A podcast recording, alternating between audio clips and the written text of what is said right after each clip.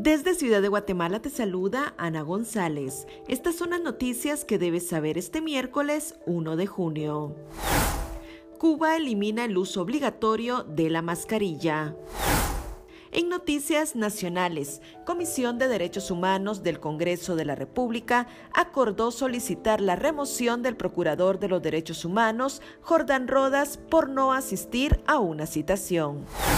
Diputados remiten a Comisión de Energía y Minas iniciativa de ley que busca extender por dos meses más el subsidio al gas propano.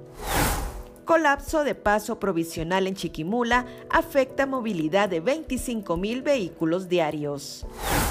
En nuestra sección de República Vive te contamos sobre el fin de semana largo que nos trae el mes de junio.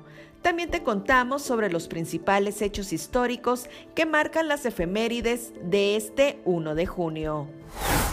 Eso es todo por hoy. Para mayor información ingresa a república.gt y mantente informado sobre las noticias del día. También nos puedes seguir en redes sociales como República GT.